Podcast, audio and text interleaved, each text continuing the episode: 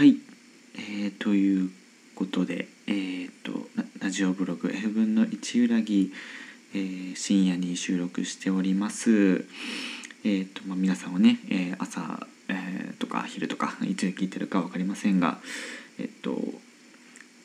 えー、深夜に古民家スタジオより、えー、放送しております。えっ、とこの国の片隅にということで、え後半をお送りしていきたいと思います。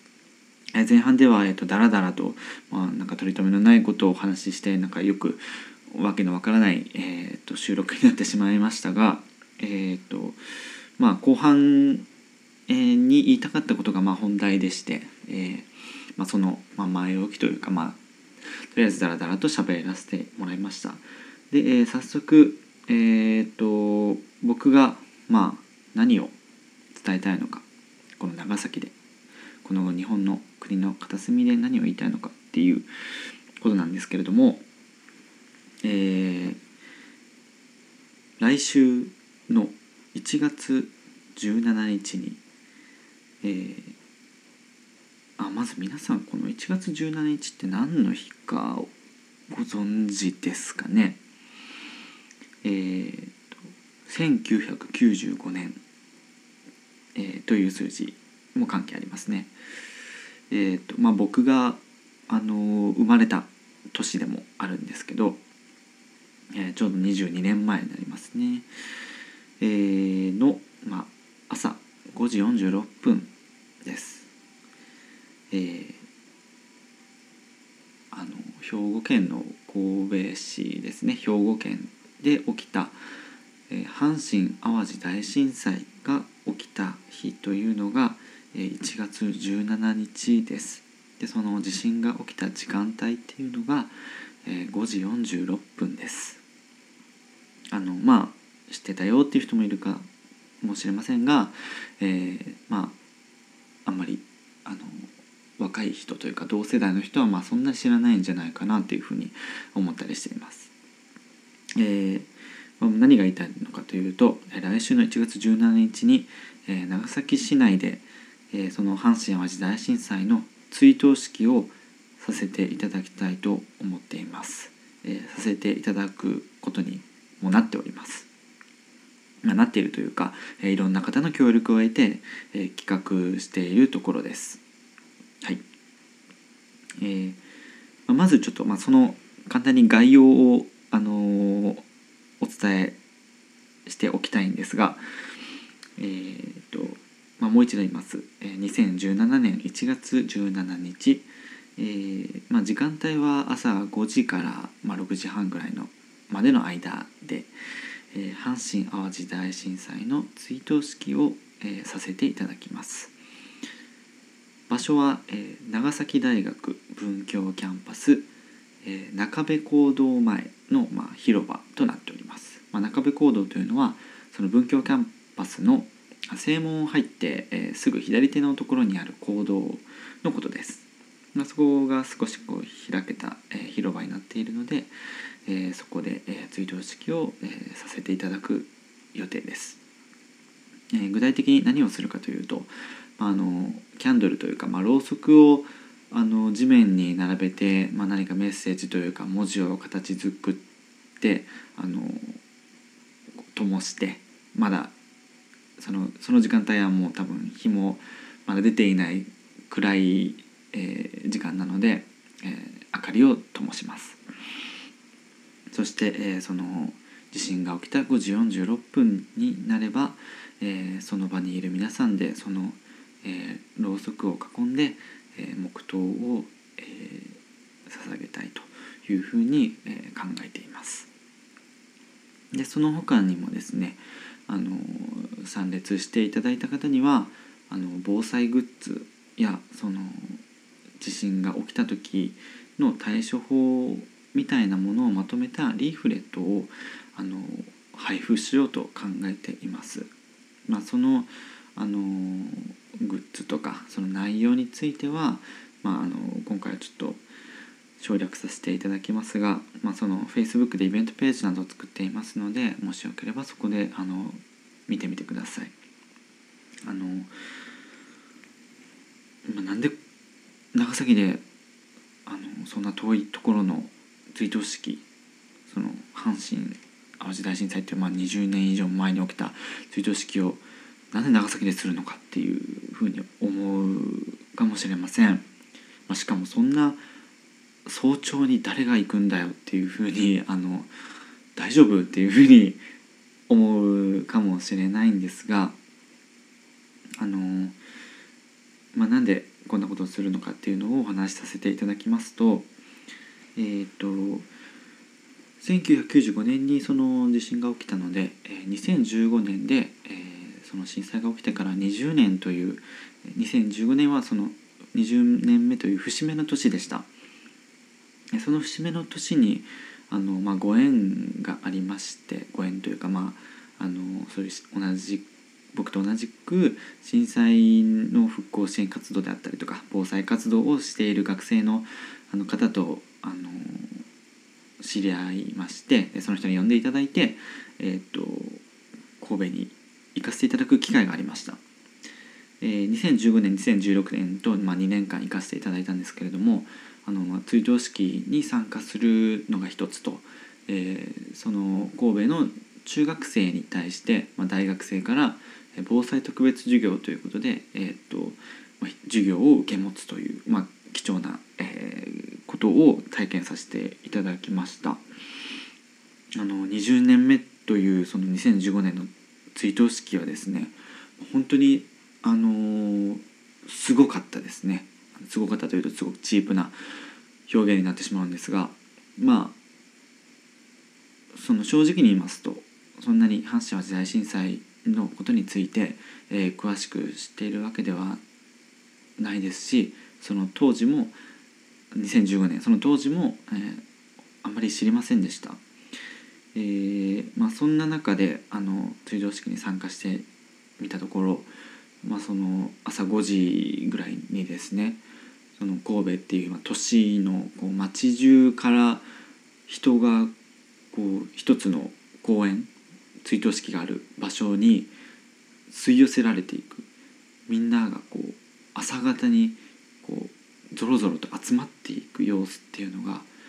すごくこう何て言うんでしょう凄まじい光景ででその集まっている人の数も凄まじくてかなり圧倒されましたこんだけの人が神戸に思いを寄せているんだっていうふうにちょっと本当に痛感してあのその追悼式の雰囲気っていうのを初めて体験してなかなかあの言葉には表現しづらい、え雰囲気を味わうことができました。そして、まあ、2016年も続けて行かせていただいたんですが、えー、っとその今年も、えー、2017年1月17日はあの平日なんですね。2015年2016年は、まあ、運よく休日でだったのであの飛行機で乗って行けたんですけれども平日なのでちょっとどうしても行くことができないと。でああ今年は行けないなっていうふうに考えていたんですがうんなんか年末になんかいろいろ考えていて、まあ、年賀状とかをそのと神戸で知り合った人とかに出していた時に、まあ、なんかなんか自分でもできることないかなってちょっとこうだんだん熱くなってきまして長崎でやればいいじゃんって思ったんですね。なのであの、まあ、ちょっといろんな人にちょいちょい声かけてで大学とかにもこう協力をしていただくことができてで追悼式をさせていただくということにまであのなりました、まあ、まだな何があるかは分かりませんが、まあ、今準備を進めている途中です、はい。まあ、あの2015年はすごく人が多かったんですが次の年の2016年にはまあ人がもあのその年20年目の2015年よりはちょっと減っていたような感じがして、まあ、それはもう分かりましたね。あの目で。見て分かりました。でまた今年となってで平日となるとまたこう人が減ってしまうんじゃないかなというふうに思ったりしてうん何かこう自分でもできないかなというふうに考えています。まあまあそんなうんまあこんなこと言うとすげえやつだなって思うかもしれないんですけどまあなんか僕が大切に思っている友達というか仲間というか神戸の出身の人たちが好きだからこんなことやっているだけじゃだけでそれだけの話なんですけどあの5時46分という時間を長崎の人と共有したいっていうふうに思っています。まあ、もうちょっとこうみんなが来やすい時間にしたらいいんじゃないかなっていうふうに思われるかもしれませんが、まあ、僕もそういうふうに思ったりはしましたでも何て言うんでしょうねただでさえ関心の薄いその阪神・淡路大震災のイベント追悼式っていうものにそのいつでも来れる時間帯昼間とかの時間帯に開催しても人が来ないことには変わりないと思うしそのそのその追悼式に来るっていうその動機というかあの動かすものっていうのが弱いと思うんですよね。やっぱり5時46分その朝方の時間っていうのにこだわってもいいんじゃないかなと思ってその時間に黙祷を捧げることをそれだけにこだわってもいいんじゃないかなと思ってそれでも来てくれる人に来てほしいと思っていてこのラジオを聴いている人とかこの Facebook 僕の Facebook とかを見て、えー、あのその思いに応えてくれる人がいればえ足を運んでもらいたいっていうただそれだけの思いであの企画させてもらっています。はい、あのー、やっぱり人にどう思われているかっていうのは、まあ、やはり正直に言うと気になるところはあります。あの、まあ、神戸の人もそうだし友達にもそうだしなんかこんなことをしていると、うん、なんか無理してるんじゃないかなとかなんか綺麗事を言ってるんじゃないかなとか意識高いことやってるんじゃないかなやってるなっていうふうに思われたりもまあすると思いますどう思われてるかはやはり気になります。うん。でもなんかうん。まあそれでも、まあ、自分がやりたいと思ったことだからうん。人に迷惑を多少かけるけども巻き込んででもやりたいなと思ってうん。あの不安なところはもちろんあるしこんな神戸とかには神戸の出身でもないし住んだこともないけど、うん、あの関係もないただの学生が何を言ってるんだっていうふうに思うかもしれないけどでもなんかそれでもやりたいなって思ってて、うん、追悼式やりますので是非来てほしいなって思ってます。それがまあこの国の片隅で、えーまあ、神戸っていう日本のまあ割と中心のところから、まあ、だいぶ離れた片隅で、えー、その一心を共有したいっていう思いを、まあ、伝えたいというのが僕の思いです。あのなんて言うんでしょうねやっぱ長崎でする意味っていうのもあると思っていてあの、まあ、東北の3.113月11日とかもあのありますよね。あの長崎でイベントをさせてもらったことはあるんですけどやっぱりまだ関心はそこまで街の雰囲気的にやっぱりまだまだだまだまだっていうのも上からだけどまだまだだなって思いました。そのそそくさとこうねあの追悼式をすると言っても通り過ぎていってしまう人は、まあ、いました。うん。でもその神戸の雰囲気を味わった時に思ったのはすごく街中がそのムードになっているなっていうのを感じました。で長崎で忘れていけないのはやっぱり8月9日ですよね。その原爆が落とされた日っていうのはその長崎にとってすごくメモリアルな日で、えー、まあ、あの僕もその時に、まあ、長崎市にいた時に何て言うんでしょうね。もう街全体がすごく静かに静まりあの静まり返っていてでもなんだかこうざわざわしている感じっていうのがなんかこうビシビシ伝わってきてその神戸で感じた雰囲気となんか似ていた気がしますね。うん、やっぱりそのことが起きたその場所の出す雰囲気というかその空気感っていうのはその場所がやっぱり強くあの出ているなって思いましたそれで。うんだからこそ、まあ、東北の3月11の11日の時の長崎の雰囲気っていうのはまあ、うんまあ、そこまで、うん、雰囲気はなんかあんまりないなっていうふうに思いましたね。まあ、なのでまあその今度の1月17日もまあ、なかなか難しいとは思ってるんですが、うん、そのな長崎からこう戦争をなくしたい原爆のあの残酷さを世界に広めたいっていう祈りをする長崎だからこそ、え、遠くの場所であっても、え、神戸に思いを馳せる人が少しでもいてくれたらいいなっていうふうに思っています。うん、あのなんて言うんでしょうねもう僕がずっと前から言ってる言葉なんですけど心のスイッチっていうのを入れようっていうふうに、え、言っています。あのスイッチっていうのは、まあ、オンオフがあるものだと思うんですよね。あのやっぱり東北のこととか原爆の長崎の原爆のこととかあのずっと意識していくことはあの無理な話だと思っています。遠くの場所で起きたことを常に意識しておくことなんてやはり物理的に無理な話だと思っています。でも何かのきっかけがあった時とかそういうメモリアルな日だけでも自分の心のスイッチを入れてみて少しだけ関心を寄せてみる少しだけ目を向けてみるっていうそのオンオフがあっていいと思っています。その機会があるかないかっていうのはすごく大きなことだと思うので、えー、皆さんの心のスイッチを入れていただく、えー、今まで入れ全然知らなかったけどこの機会にちょっとだけ関心を向けてみようかなっていう人がいてくれたら、えー、ちょっと早起きしてきてくれたら嬉しいと思っています。はい長くなりましたがえっ、ともう一度あの追悼式のことを言わせてください、